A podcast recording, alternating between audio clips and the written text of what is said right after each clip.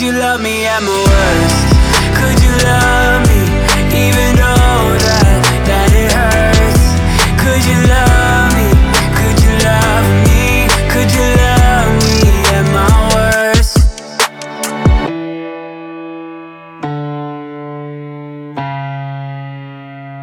Yeah. Don't try to call, do not disturb. I do not want to speak. This is the end. Demons are friends, angels are enemies.